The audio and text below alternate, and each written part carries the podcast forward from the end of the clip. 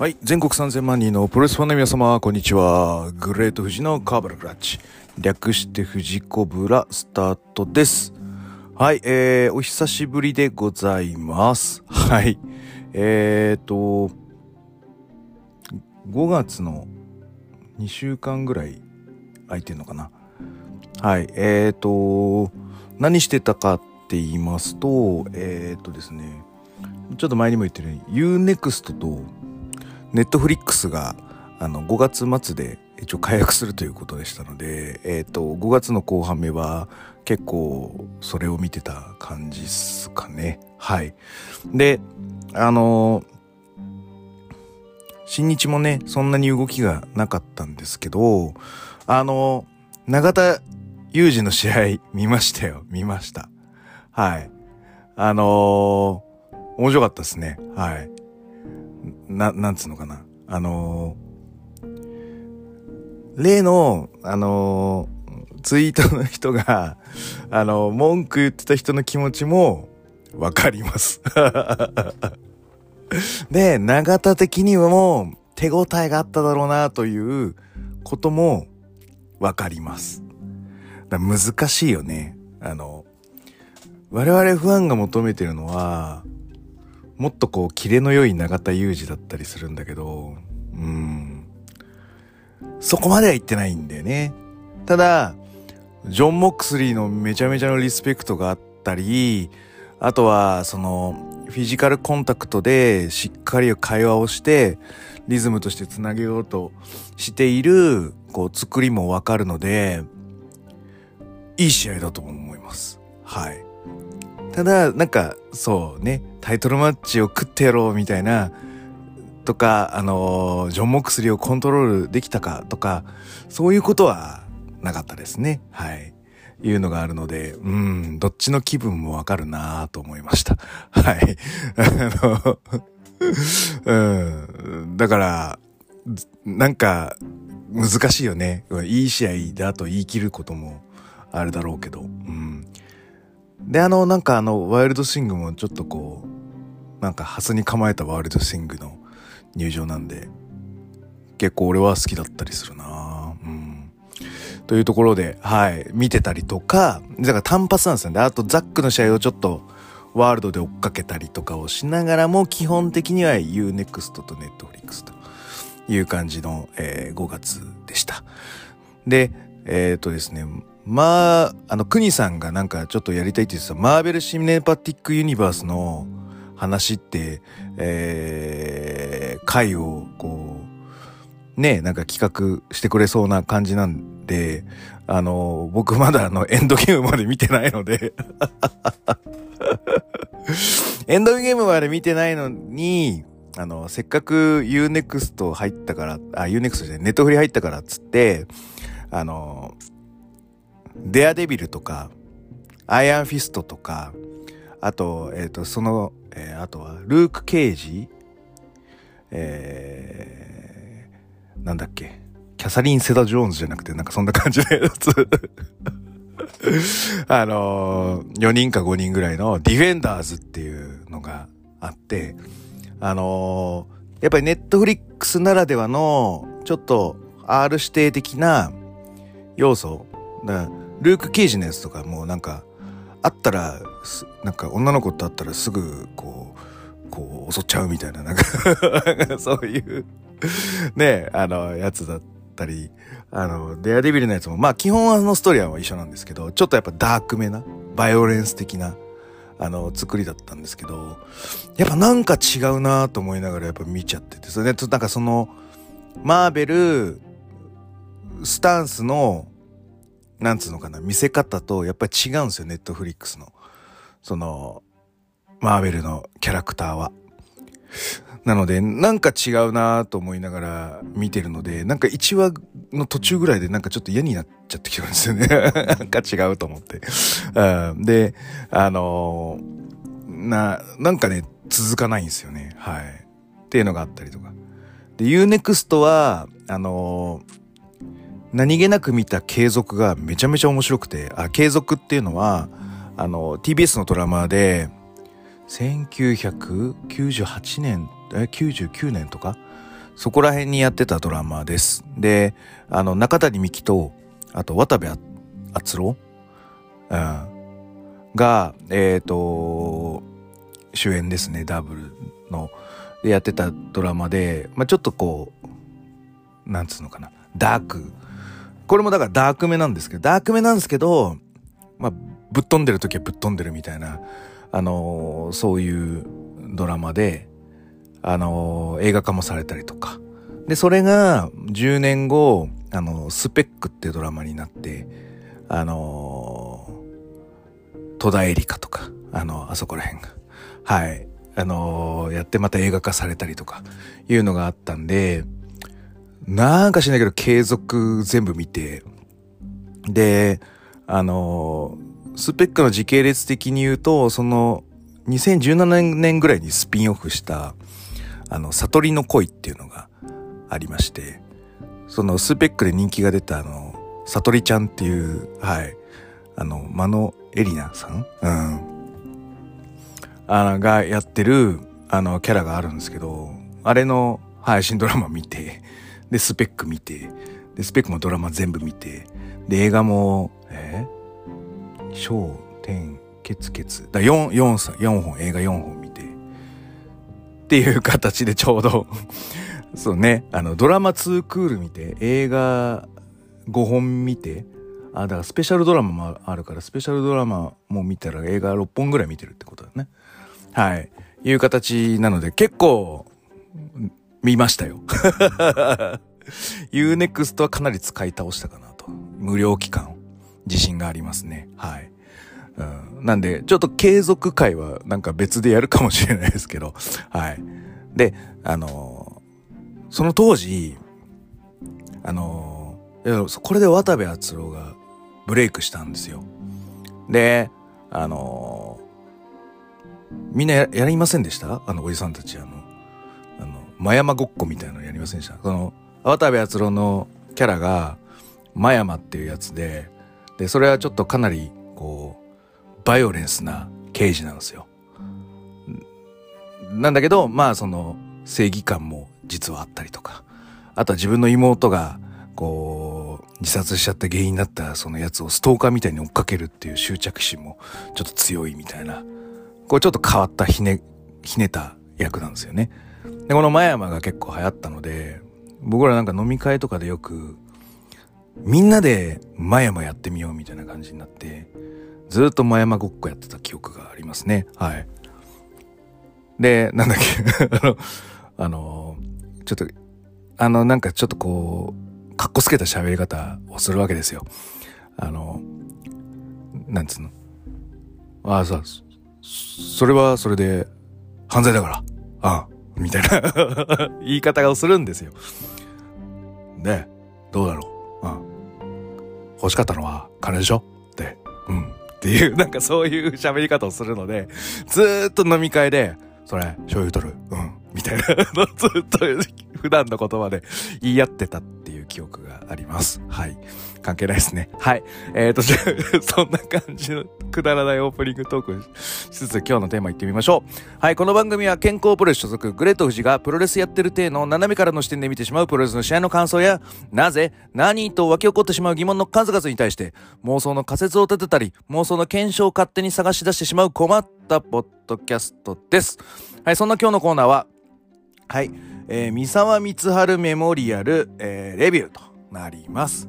はい、えー、一応もうここまでそんなにプロレス見てない状態で、こういきなりこれを見るというですね、はい、リハビリを兼ねて、えー、見ていったわけですが、あの、サイバーファイトフェスが、あの近づいてまいりましたので、あのその、まあ、予行というか予習というか、はい、あのー、直前回っていう感じになりますので、まあ、フックがあんのかなと思ったけど、まあ、三沢光晴メモリアルという大きなテーマがあるので、まあ、そこはなくてもいいんだけど、これを見といてからビッグマッチ見るのはやっぱり大事かなというところ。で、メインに関しては、その、おそらくメインイベントで戦うであろう武藤敬司と丸藤が、えー、前哨戦をするということで、はい。あの、ここもまあ見といてから、こう、本番臨んだ方がいいかなと思ったので、しっかり見させていただきました。で、ただ、えっ、ー、と、日曜日やるはずだった、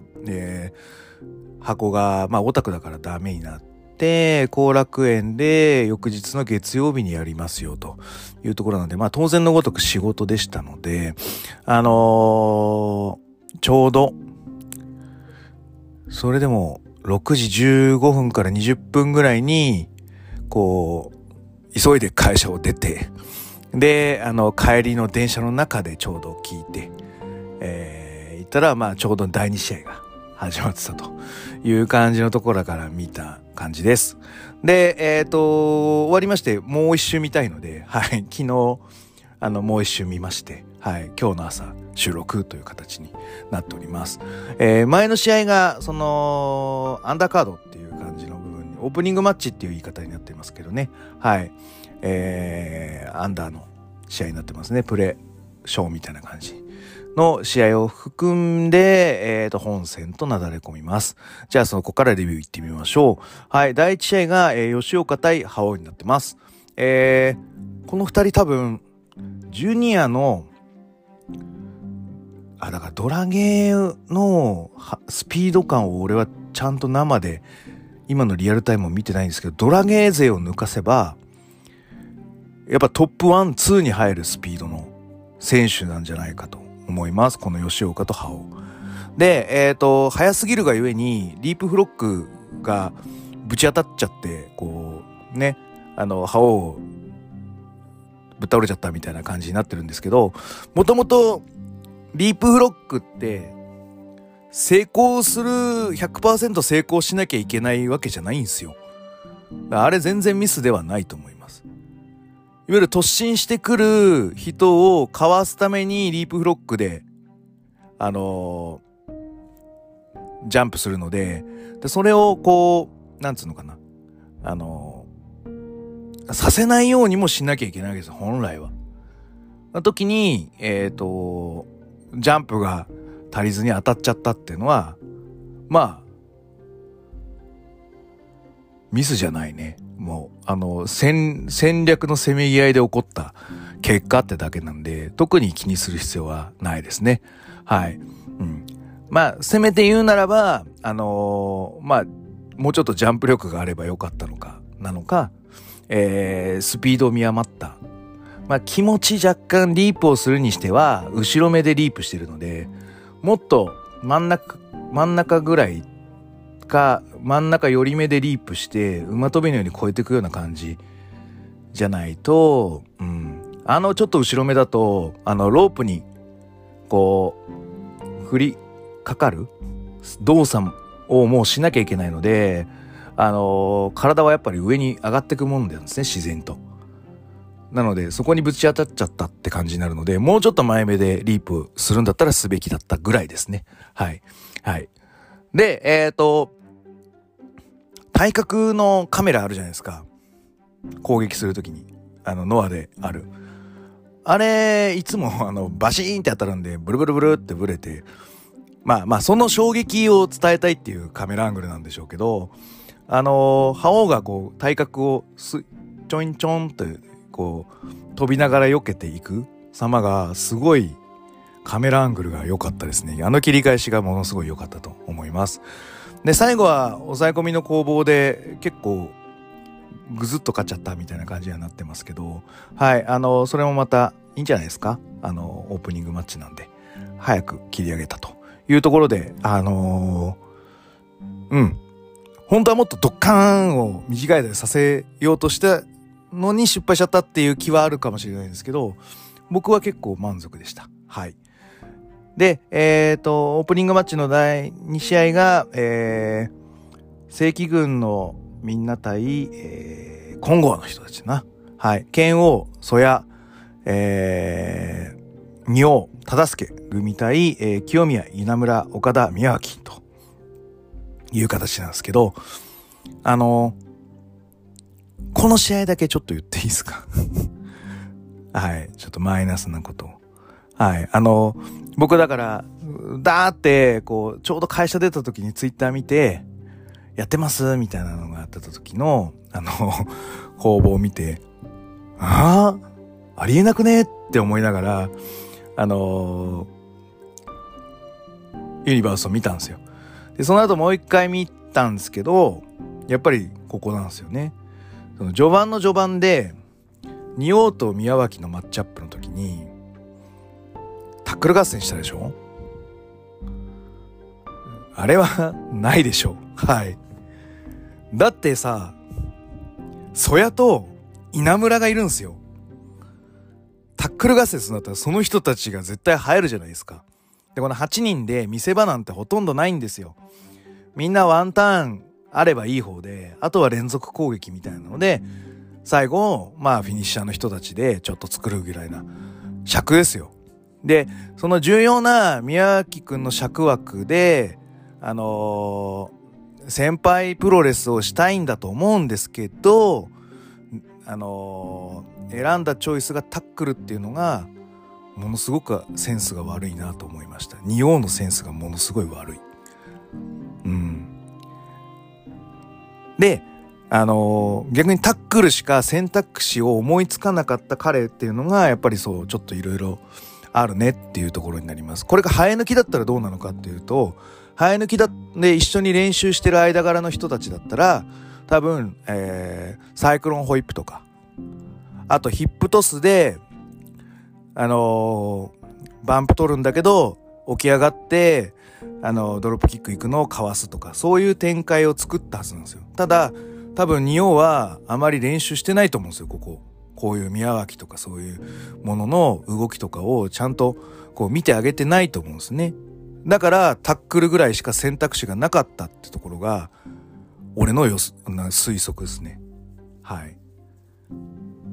だからその外部から入ってきて頑張ってるっていうのであれば多分一人一人の動きをちゃんと分析してその人がグッドにできるものをチョイスできるように仕込んどくのがやっぱ俺はプロだと思うのでうんだからタイトルマッチしか頑張らないって 思われちゃうんですよ。うん、こういうのちょこういう細かいところのアンダーカードの細かいところのクオリティのそのなんつうの作り方ってすごい大事なんですよね。こうキャリアがあればあるほど。ここでそのやっつけみたいな仕事があるとその評価は多分下がると思いますね。はい。でまあ後ろの北宮がじゃあタックルやるからやんなかったっていうもちろんやらなきゃいいんだけど多分あんまり考えないでタックルっていう選択肢を取ったと思うんですよニオは。だけどこのキャリアで選ぶ選択肢としてはちょっと違うなと思いました。うん。で、やっぱり稲村出てきて、全然違うじゃないですか。タックルのあのが、あの質が。だからやっぱり前のやってたやつ余計だなと思っちゃったりしましたね。ただ、あのー、そこは多分チーム戦なんだろうな。今後は、じゃあもうそれはしょうがないから、ここで色つけようっつって忠助出てきて、忠助まとめて倒すみたいな作りをしてあげたので、やっぱ忠助の因がすごいセンスがいいですね。逆に言うと。はい。ものすごいいいと思います。なんでやっぱり今後はチーム戦としてはかなり優秀なのかなと思います。はい。で、えっ、ー、と、まあ最後は連携から、はい、剣王が PFS で、えー、岡田を下しますという形です。はい。で、マイクを言って、やっぱ高木三四郎の煽りをしてるんですけど、まあ、去年も思ったんですけど、うん、で、僕はずっとツイッターで言ってますけど、あんまり剣王は高木社長とは絡んでほしくないです。うん。ね、言い合って、あの、武藤もさ、メインで言ってたんですけど、お互い違う主張がぶつかり合って、いい化学反応が生まれて、いい作品ができればいいんですよ。なんだけど、言い合って、主張が違うんだけど、まあ、それはまあビジネスとビジネスだとしてもですよ。そこでリングの中で出すクオリティが、去年は滑ったんですよね。うん、だから、すごい不安なんですよ。まあ、今回はもうちょっと、もっと人数がいるので、あらは目立たないとは思いますけど、うん、ちょっとね、はい。で、あの、清宮が、あの、わわーってなんかこう、なんつうの、悩みの絶叫してたので、あの、ちょっとマイクも、あの即興で切り替えたりしてたと思うんですけど、はい。あのもうちょっと言い換えな、あじってってあじってって高木三四郎を、こう、あ、こう、攻撃していくっていうのがあるんですけど、同じこと言うだけの繰り返しだと、ちょっと違うんで、言い方だけでもちょっと変えていきましょうよ。あと思いました。はい。ノアを守るだけじゃなくて、うん、もっと、こう、ね、違う言い回しをこう考えたりしてほしいなと思いました。はい。で、えっ、ー、と、ここで一回切れて、えっ、ー、と、本戦の第一試合、第一試合がもうタイトルマッチというですね、すごい形になってます。はい。GHC ジュニアタックの小川隼太組対原田大原組です。で、みんなは、あの、体のどこかに緑のテーピングを巻いてるような仕様になってて、やっぱ三沢光晴を、まあ、リスペクト。はい、思いを馳せてるというところを体のどこかに刻んでいる格好になってます。はい。で、この試合はですね、あのー、序盤、えー、やっぱり原田と小川が絡むと、やはりちょっとブリティッシュの匂いがしてきます。モンキーフリップをしてるんだけど腕を離さない。っていう攻防とか。はい。で、えっ、ー、と、原田がよく使うあの、ポップアップしてそのままあのリングに叩きつけちゃうやつ。はい。クリス・ベノアがよくやってるやつですね。はい。あの、すごくそういうところがブリティッシュの香りというか。はい。今、こんな匂いを出してるのは、この原田とロレリック・ストロングぐらいかなと思うので、こういうリズムを見ちゃうとちょっとやっぱりこうテンション上がりますというところになります。はい。で、えっ、ー、と、原田、あ、早田だ、早田。早田のトーホールド。えー、すごくいいです。あの、腰の高いトーホールドになってます。あの、普通の学プロがやってるトーホールドってよく、あの、片膝立ちなんですね。片膝つけた形で、えっ、ー、と、足を塔を持って横にして絞り上げていく感じなんですよ。で、えっ、ー、と、まあ、これは、どっちかな。90年代ぐらいからなのかな。うん、まあ、こういう感じでやってる人たちがいたという形。で、もっとベーシックになってくると、トーホールドは、え、ー、と、両足立った状態で、あのー、スピニングトーホールドのような形で、こう逆、足を逆に曲げていくような感じ。の、えー、部分の方が力がよく入るよっていうところになるので、この、早田のトーホールドっていうのはそっちのもうちょっとオールドな、オールドスクールな側の、はい、あのー、所作なので、すごく、これもテンションが上がってきます。はい。あ今日はちょっといい、なんかリズムで、やっぱり来るね、と、あの、チャンピオンチームというような印象になります。はい。で、えっ、ー、と、大原に対しては頭を攻める。で、原田に対しては足を攻めるという攻撃をして、あのー、チームの戦術がしっかりしてるチャンピオンチームになってます。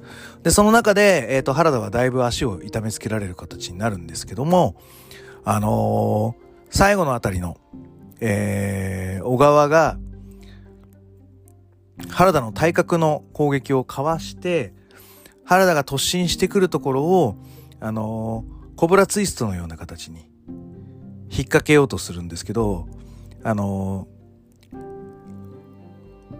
わざとやってるのか、たまたまそうなっちゃったのかわかんないんですけど、あの一般的にあの、カウンターでコブラツイスト決めるときって、こう、足を引っ掛けて、グレープパインってやつなんですけど、グレープパインっていうので足を引っ掛けて、バックに回って、あの、コブラツイストっていう感じになるじゃないですか。で、あれを足だけ引っ掛けるんですよ。バックに回らないっていうさ。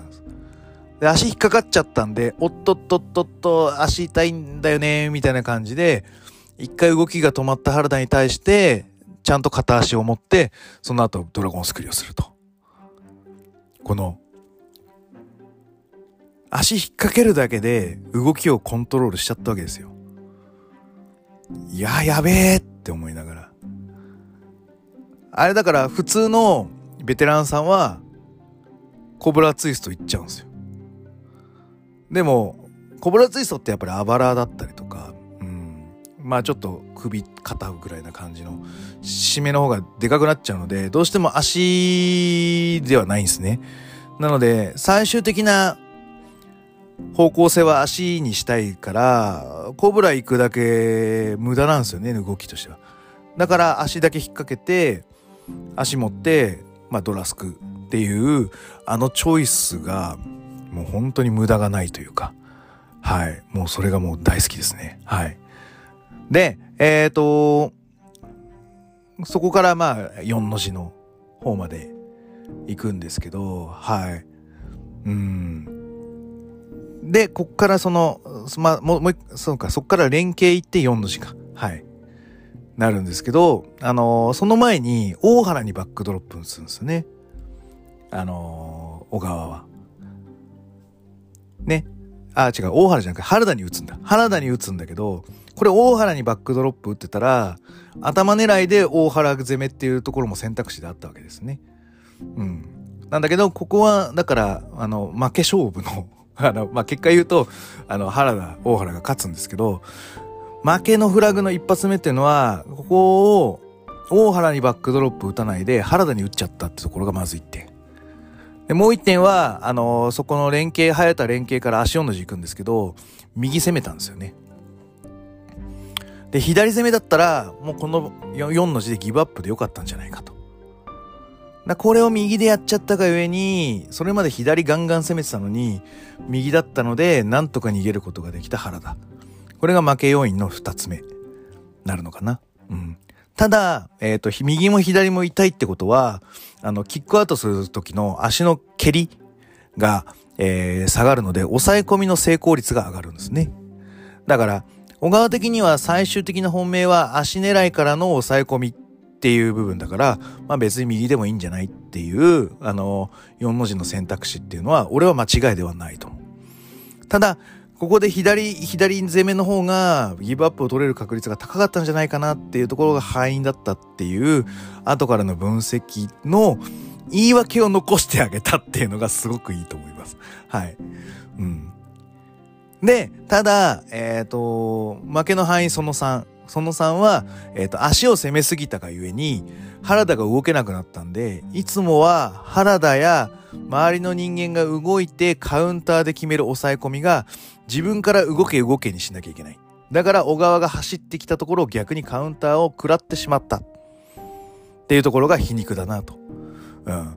で、このカウンターの、こう、2位ね、あの、あれを2回食らっえー、2位食らってローリングエルボー、2位食らってローリングエルボー食らって、片山ジャーマンと。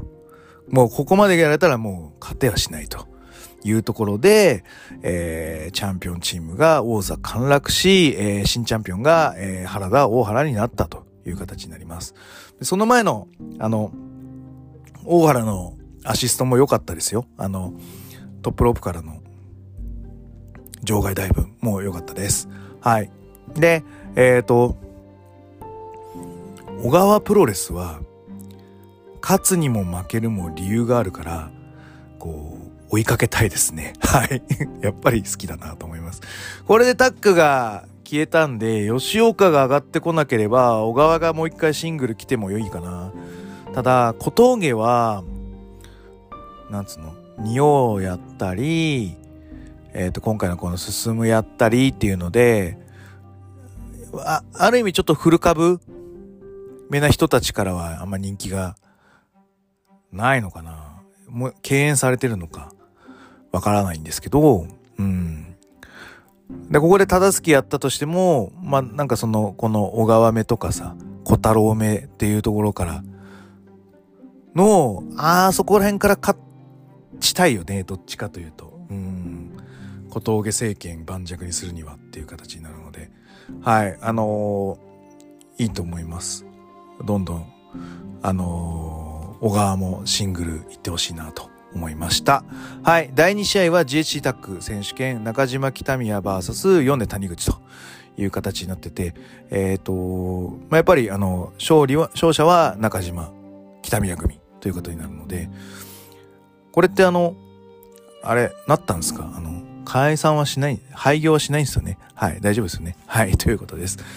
で、あの、ファンキーエクスプレスの、あのあの、こう、ポーズって、あ、いるんすか？あれは。あの、やられるためだけにポーズ取ってるじゃないですか。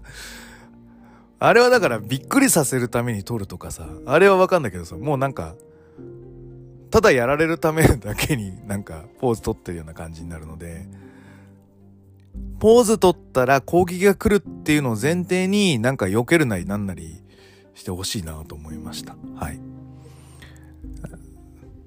まあ、ただ、色はついてるので はい、あの、はい、あれなんですけど、もう読まれてるよっていう前提でやってほしいですね。はい。あと、中島の蹴りはやっぱり、すげえな。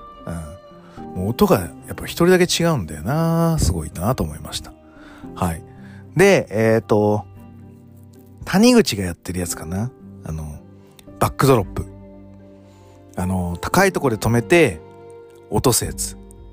あの、アメリカ人がよくやってた、よくやってるバックドロップなんですけど、あれ、あの、めちゃめちゃ、ああれ、ああいうのが一番きついっす。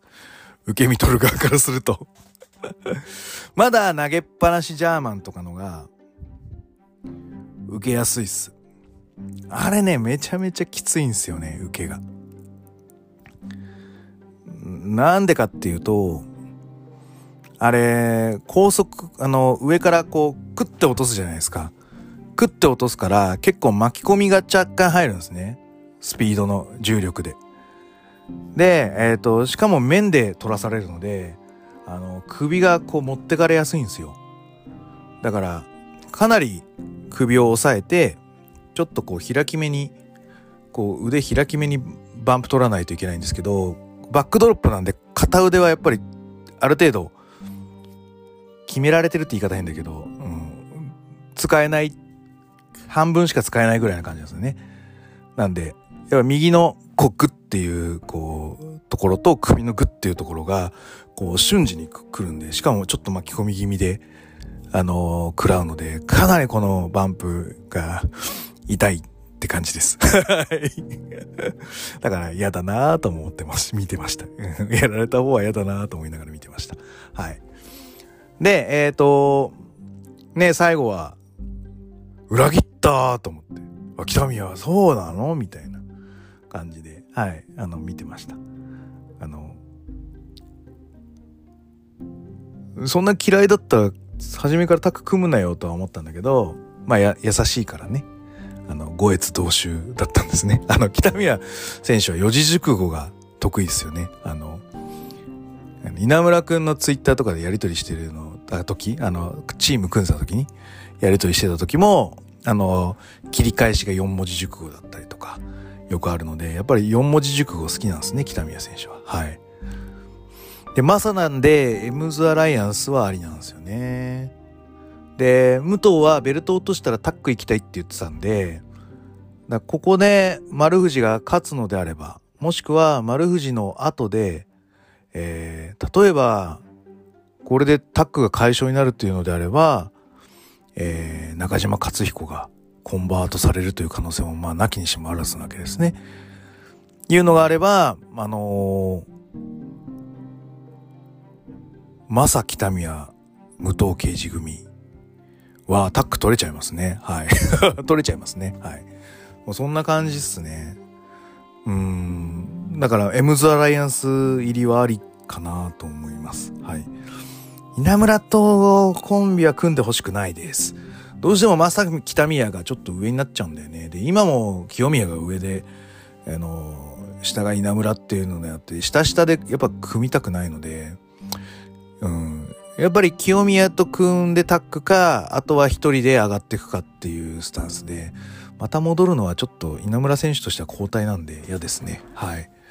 で、えっ、ー、と、ね、この後記者会見で金網マッチがあるみたいな話なんだけど、ベルトは返上しないって話なんで、この金網で決着戦がつくか、金、だ金網戦が決着ついて返上なのか、金網戦で決着ついて仲直りしてまたタック戻るのか、金網戦で決着がそれでもつかないので、お互いパートナーを連れてきて、えっ、ー、と、タックのまあ、統一戦っていうわけじゃないですけど、はい、あの、決定戦をやるのか。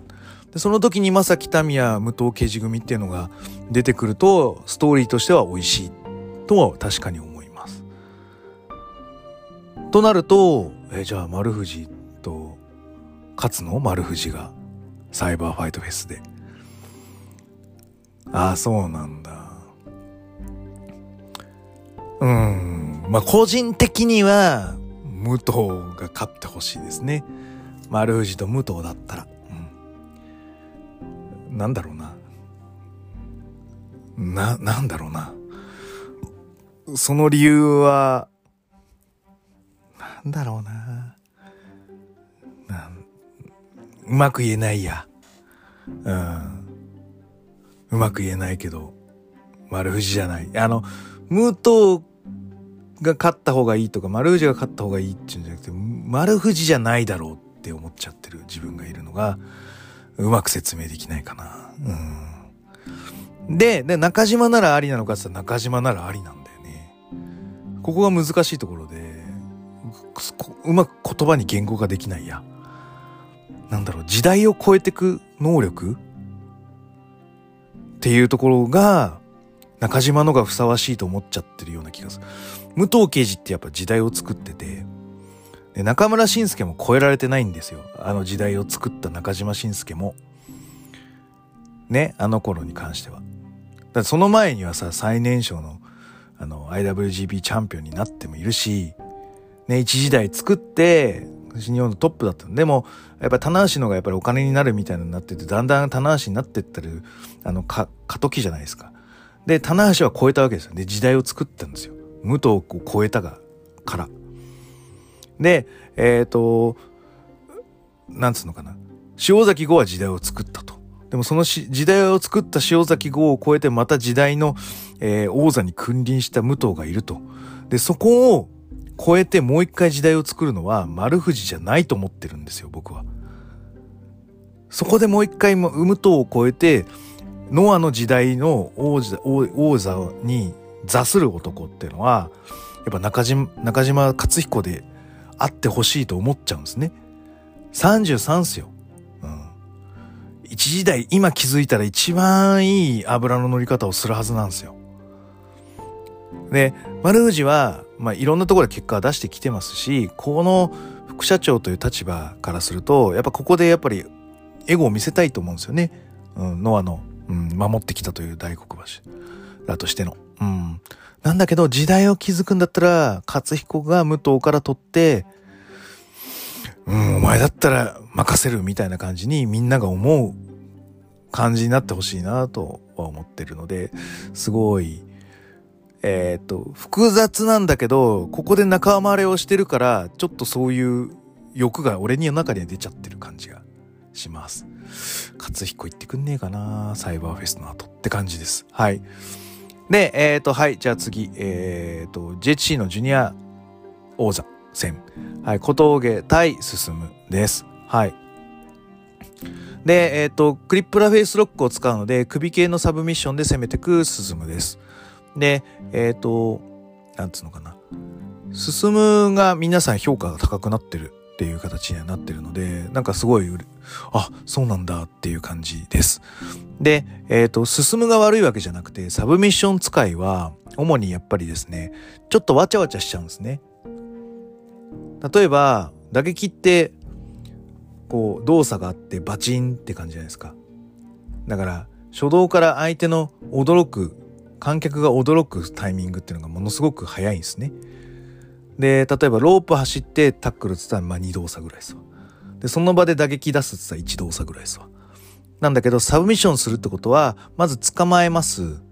で、えっ、ー、と、決めのポイントに入ります。えー、ポジショニングか。ポジショニングを決めるポジショニングに入ります。で、えっ、ー、と、決める、締め上げる。っていう3工程が必要になっちゃうんですね。で、この3工程を、えー、切り返しとかで作ると3工程、3工程、3工程みたいな感じで9工程起こっちゃうんですね。切り返しの切り返しが起こると。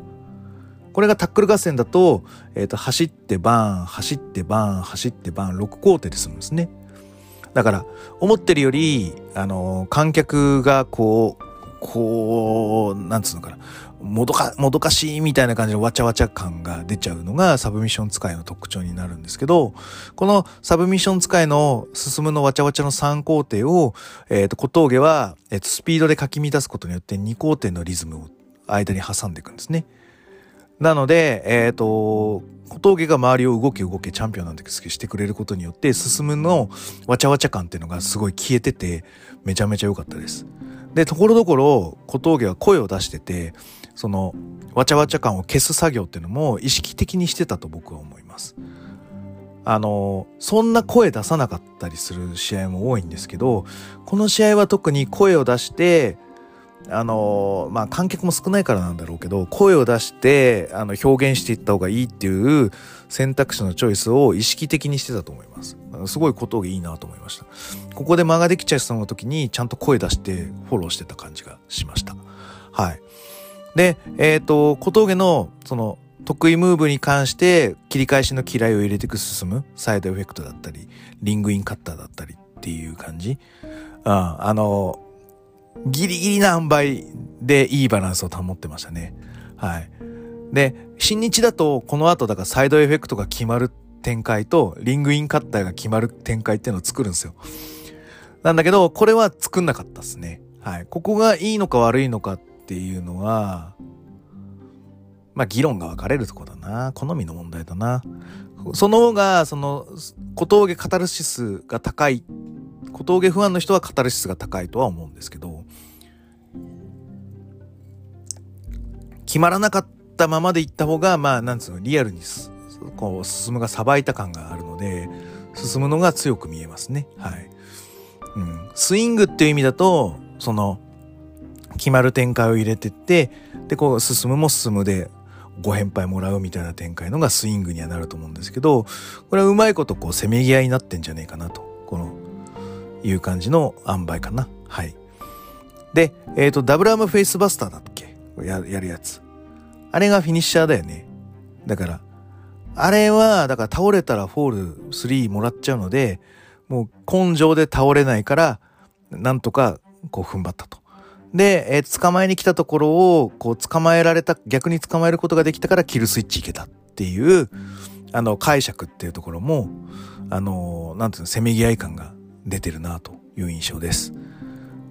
であの、やっぱ小峠がやっぱ意識的に声出す、あの、もらったーっていう声の出し方も俺は良かったと思います。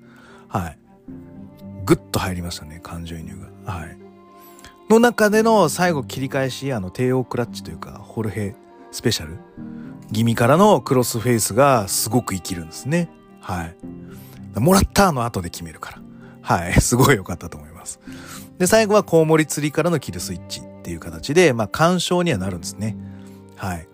すごく進むが、あのー、えー、進むを気持ちよくさせてたし、うん、進むを気持ちよくさせてたね。ん、すごくいいレスラーに見さ見せてた。小峠が動くことによって。だから、あの、やられてやられてゾンビパターンっていうのも小峠の勝ちパターンなんですけど、動け動けで勝っていく勝ちパターンっていうのが、この試合ではあると思いましたので、あの試合の、え、とね、余白があったかといえばなかったんですよ。もうノンストップで、こう、ほこぼりなしで、もう突っ切るのみっていう、こう、そういう試合だったのは間違いないんですけど、その中でもいい試合だったかなと思います。うん。で、最後のランブルで挑戦者決定しろっていうのは、小峠が強く見えるからいいと思います。すごくチャンピオンらしくてよかった。はい。なんかでもノア・ジュニアを作るためみたいなことを何回か言ってたんですけどもうできてるじゃないですか それでやるし なんかねだから真のとかなんか新しいとかってなんか変な形容詞つけちゃうとあのまたなんかね新しい景色だどうなとか真のってなんやねんみたいなあのイチャモンを作るとこがあると思うんですけどうんまあだから、だからアイアムノアジュニアなのか。だから、だから。うん。なんかいいフレーズないですかね。はい。これに変わるようなもの。うん。っていう形ですね。はい。えー、僕もそう思いました。はい。で、えー、続いてが、えー、GHC ナショナルの、えー、王座戦になります。はい。えっ、ー、と、杉浦対桜庭です。えっ、ー、と、この試合、僕、すごい好きなんですけど、なんかもっとバチバチして欲しかったのですかね。あの、クニさんはあんまり、あの、あんまりだったのかなっていう感じですね。はい。えっ、ー、と、なんかあじゃあちょっと言いますわ。僕がなんでこれが好きだったかっていうと、やっぱり技術的にすごかったっす。桜庭の。あの前の試合とか別の試合でもやってるんですよ。やってるんですけど、この杉浦という実力者相手に、この基本的なことができてるっていうところがまずすごいです。で、どこがすごいかっていうと、まあ大体最初はこう、なんつうの、ちょっと総合総合的っていうか、まあ、ロックアップから入らない場合って手4ついったりするじゃないですか。で、手4つも、あの、指を絡めてパワー勝負じゃなくて、リストを取り合っていくって感じになります。で、えっ、ー、と、基本的にはそのリストを取って、例えば、サイドからバックに回りたいっていうのがまず選択肢の1。で、リストを取って、相手をかがませて、奥襟を取ってロックアップの状態に持ってきたい。これがパターンの2。えー、あとはリストから、リストをフェイクにして、もっと下をくぐって足を取ってタックル行って、えー、コントロールしていきたい。まあその3ぐらいかな。まあ他にもあるとは思うんですけど、主要的な選択肢っていうのはその3つ。はい。リストを決めて、リストをコントロールして、えー、肘あたりを手繰ってって、バックに回りたい。奥襟を取っていきたい。片足タックル気味に行ってみたい。もしくは両足タックルで倒して、引き倒したい。みたいな感じの選択肢を決めていくための、えー、リストの取り合いになってて、このさっき言った第一の選択肢、えー、タグってってリス、バックを取っていきたいんですけど、これを、えー、杉浦はディフェンスします。タグらせないと。いう感じで。はい。だからこれが失敗だってなった時に、じゃあ次どうしようかなってなった時に、すぐ色替えを桜庭の方からしていきます。え、ー、と、距離をゼロに決めて4つの構えに取ってきます。で、4つになると、まあ今度は相撲的な感じになるんですね。まあバランスを取っていくとか、倒しに行く、押し込んでいく、えー、引き込んでいくみたいな選択。今度またそこの選択肢、横前、後ろ、縦っていう選択肢が、えー、かかってきます。で、えっ、ー、と、1回目はロープに行くんですけど、またもう一回同じような引き込みをしていって、今度は引き込みをして、えっ、ー、と、呪術的な下からの攻撃に移ってきます。はい。常に先手が桜庭から、えっ、と、杉浦隆に選択肢を選ばせるという形。で、選んだ選択肢に対して次の手っていうのをまた複数用意してるっていう節があります。これがすごいなと思ってます。はい。で、やっぱりさすがクインテットとか、ああいうのでやってるからなんでしょうね。はい。あの、そこら辺の動きっていうのは素晴らしいなと思いました。はい。で、えっ、ー、と、じゃあ、じゃあ、杉浦はじゃあ、やられるままなのかって言ったら全然そんなことなくて、その中でも桜庭が嫌がる選択肢っていうのを取ろうとしてきます。です。でも、えっ、ー、と、さらに裏技的なもの、えっ、ー、と、ガードポジションに入りながらも足で、えー、杉浦の逆感を取ってったり、あとは、えっ、ー、と、ガードポジションのまま、あの、耳の痛いツボに、あの、えっ、ー、と、龍剣みたいな感じの中指のぐる、あの、拳を立てたやつをグリグリ入れてくやつとか、はい。あの、すごく裏技を使って、えっ、と、杉浦を追い込んでいく。上の上を取っていくよっていう形の、えー、桜庭です。はい。で、さらに、スイッチ行くところをスイッチでやり返してカウンターを決めてったりとか。うん。ここすごいですね。だから、今度は俺がやってやるって言った、あのー、杉浦のスイッチをまたかわして、好きやりみたいな感じでもう一回スイッチ決めていくみたいな。このね、技術攻防めちゃめちゃすごいですよ、ここら辺までの。はい。で体重差がある打撃合戦みたいなのは付き合わないっていうスタンスを取っていくね。場外逃げたりとかやってブランチャー決めると。はい。いう形なんでここまでのこのブランチャー手前までの桜庭の選定感はものすごいいいと思います。はい。これだからあんまりそうだよね。あのパッと見た人はそこまで思わないのかな。なんだけど、俺はね、あ素晴らしいと思っちゃって見てました。はい。うん、で、こう、離れ際から今なりロールっていうね、あの、ゴロンとこう、後転みたいにしながら足を取って決めていく感じの今なりロールとかね。はい。出していくんですけどね。はい。で、このテクニックだけじゃやっぱり無理だと思ったんで、杉浦隆はテクニックをパワーで返して逆指とか、色をつけていく攻防になってきます。で、えっ、ー、と、そうしたら、じゃあパワー使っていくんだったら、桜庭はじゃあ、あの、杉浦の腕を決めて、パワーを削いでいきましょうという形で腕決めに切り替えますね。はい。あの、鉄柱を使ったり、えー、キーロックですね。はい。キーロックもあの、パーフェクトキーロックみたいにして、あのー、裏でも決めていったりとか、あとはちょっと形違うキーロックにしていったりとか、あのー、膝固めってあると思うんですけど、足を決めるやつね。はい。あれの応用で、あのー、単純に、あの末端の側に、こう自分の体を押し込んで力をかけれる状態にして、えー、間に鍵を入れていけば何でも黄色く決まるぞっていう形でまあ膝固めの応用で、あのー、絡んでいく感じの、えー、キーロックがものすごく良かったです。はい。ポジション変わってもその体重の乗せ方だけ変えればどこでも決まっちゃうみたいなのがすごい良かったです。はい。で、それもやっぱりパワーで返そう、ジャーマンみたいな。って感じなんですけど、あと、その、最後はやっぱ、もうもう無理っつって、パワーで行くっつって腕掴んでエルボーガス、エルボーバチバチ入れてって。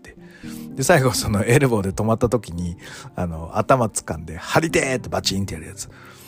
あれ、あの、田植えがよくやってますよね、あれ。あの、チャレンジマッチとかでやるとき。張りてみたいな。あれ、良かったですね。はい、すげえと思って。はい。で、あのー、切り返しの、あのー、桜庭の腕十字固め。からの、えっ、ー、と、足を持って、こう、膝十字と、あの、腕十字みたいな感じにするやつを決めようとするところを、あの、杉浦が、えー、好転するところも、読んで、すぐクルックヘッドシザース行く、みたいな。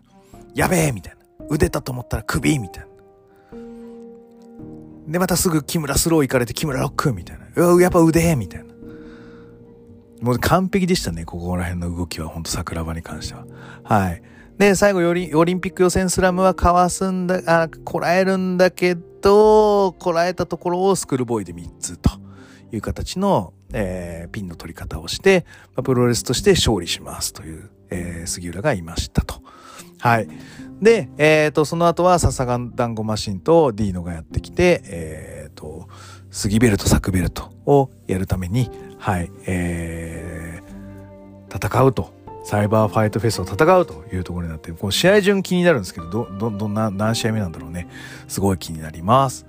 はい。で、あの、じゃあ、ちょっと締めたいと思いますっていうところを、俺、あの、家か、その時はもう家帰ってきてたんで、家帰って、あの、ワイヤレスイヤホンで聞いてたんですよ。で、あの、ご飯、作る、できるの待ってたりしてたのかな。で、こう、片方だけ、こう、ワイヤレスイヤホンして、で、前、なんか家のことしたり着替えたりしてたんですけど、まあ、その中で、じゃあ、いつもの、あれやりますか？いつもの、1、2、3、ノアっていう、そういうのを聞いて、やったことないじゃんって、こう結構 家の中で突っ込んでしまいましてそしたら嫁が、え、何？ってか言われたんで、あ、ごめん、そうじゃないんだってあの君。君のこと言ってるわけじゃないんだ。すいません、みたいな感じで謝らってしまったという。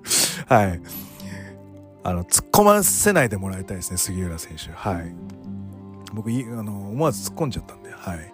やめてほしいと思います。はい。えーと、じゃあメインいってきます。メインが、えーと、武藤刑事、田中正人組対丸地直道、えー、船木正勝。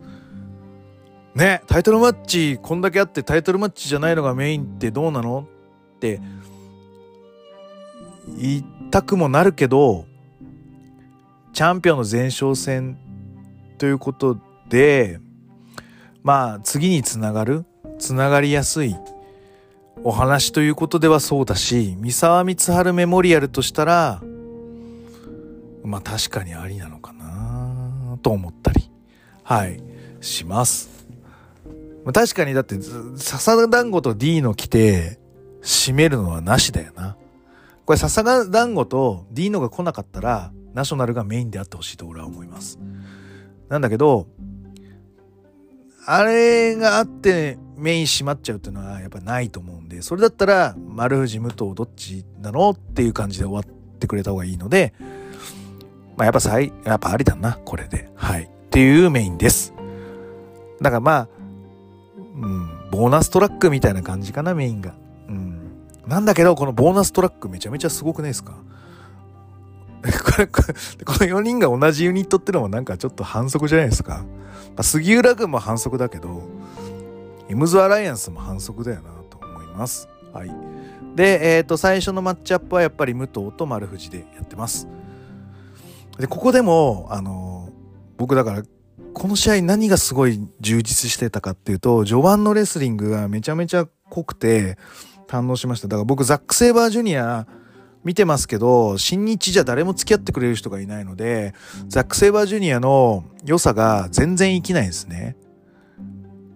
だから、いい金使ってザック・セイバージュニアのは引き継いでくんないかな。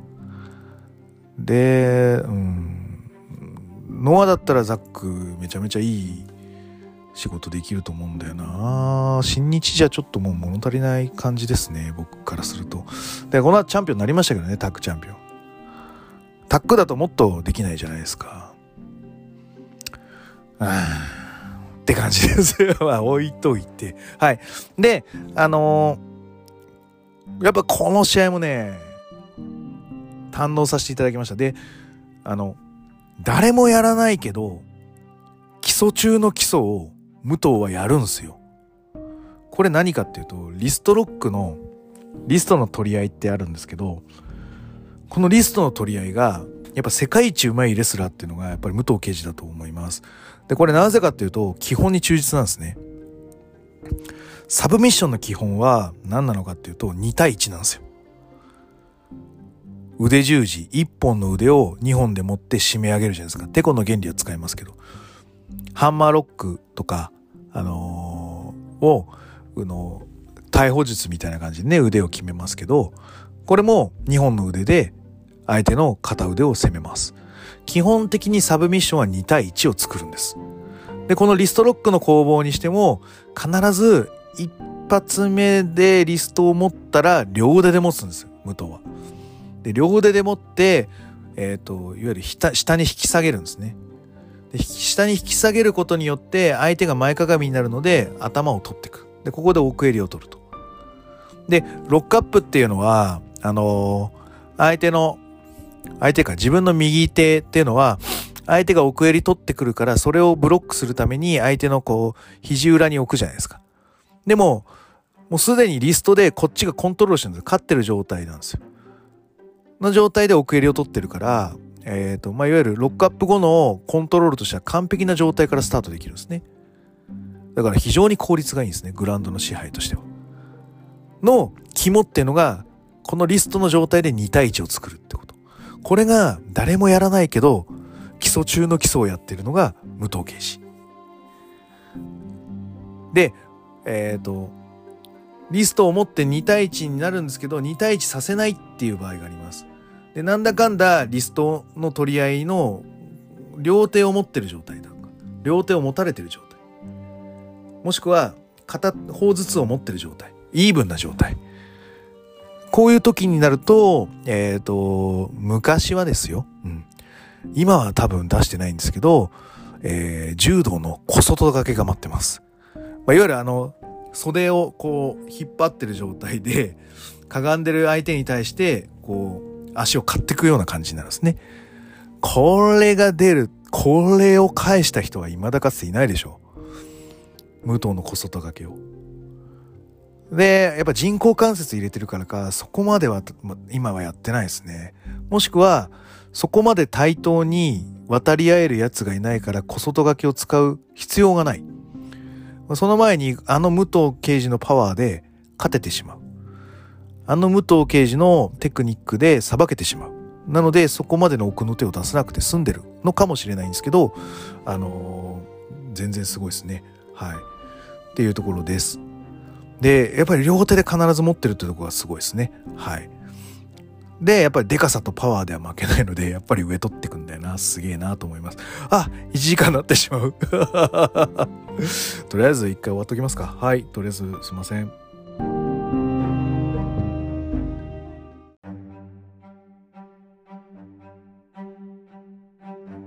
すいません。もうちょっとだけ 喋らせてください。すいません。ごめんなさい。あの、1時間経っちゃいました。ごめんなさいです。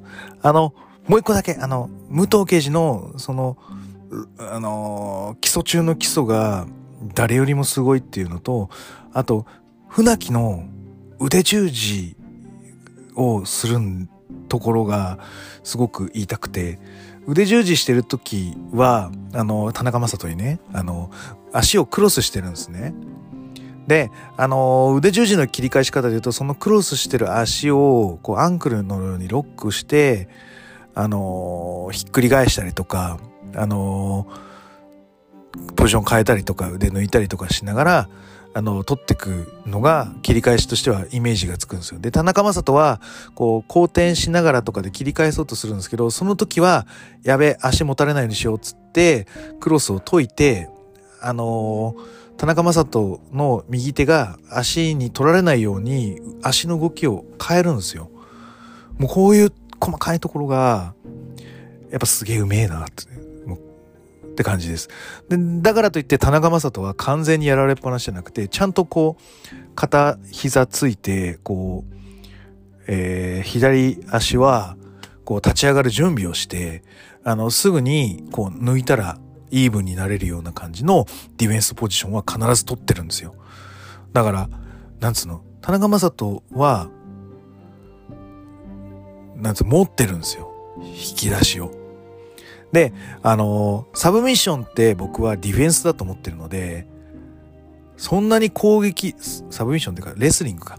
レスリングコントロールとかをする序盤のグラウンドっていうのは、僕はディフェンスだと思ってるので、ディフェンスに関して、その、まあ、サブミッションで決める攻撃力っていうのが、そんなになくてもいいんですよ。一個だけあるとかそういうレベルでもいいぐらいなんですね。基本的にはそのレスリングでコントロールされないようにさばいて自分の有利なポジションを作って打撃勝負でく作っていくっていうオフェンスが打撃っていうのが僕はプロレスの基本だと思うのでで田中将人はしっかりオフェンスの部分っていうのは申し分ないじゃないですかでディフェンスはやられないっていう、誰が来てもやられないっていう、えー、イーブンにする実力を持ってるってところが田中将人のすごいところだと思うので、田中将人もすごいし、船木がすごかったってところが、その腕十字の攻防だけで見れるっていうのが、この4人贅沢だなというところになってます。はい。すいません。もうすぐ終わります。で、試合は、あの、耳コーは出せなかったんですけど、あの、えー、足音の字ですね。タイガーフロージョンも出せなかった。タイガードライバーも出せなかった。ただ、えー、武藤は、えー、エメフロを出して、はい、腕じ、あの、足音の字で、えー、勝利したと。前哨戦武藤が勝ったってことは、こりゃ丸藤取る流れなんですか？っていうところなんだけど、でも俺はそれでも武藤勝ってほしいなと思ってます。はい。うん。武藤勝って中島行ってほしいな、みたいな。イメージです。はい。ね、どうなるんでしょうか。はい、サイバーファイトフェス。これ、プレビューやりたいな、サイバーファイトフェスの。うん、と思うので、どっかでまた時間を作りたいと思います。はい。今日はこんな感じで終わりたいと思います。長々と失礼いたしました。はい。グレート富士のコブラクラッチで質問感想をお待ちしております。グレート富士の質問箱や、えー、ツイッター DM などどしどし送ってくださいね。はい。あと、ツイッターの、えー、ハッシュタグ、えー、富士コブラでつぶやいていただきますとすごく私嬉しいので、ぜひ、あの、バカだな、お前、みたいな こんな、えー、ちまちましたやつで1時間も話しやがって、みたいなのでも結構なので、言っていただくと非常にニマニマしながら見ております。はい。あと、気に入っていただけましたら、サブスクリプションの登録または定期購読のボタンを押してくださいね。ということで、はい、サイバーファイトフェス楽しみです。突っ切っていきましょう。もう会社行かなきゃ。はい。それでは全国3000万人のプレスファンの皆様、ごきげんよう。さようなら。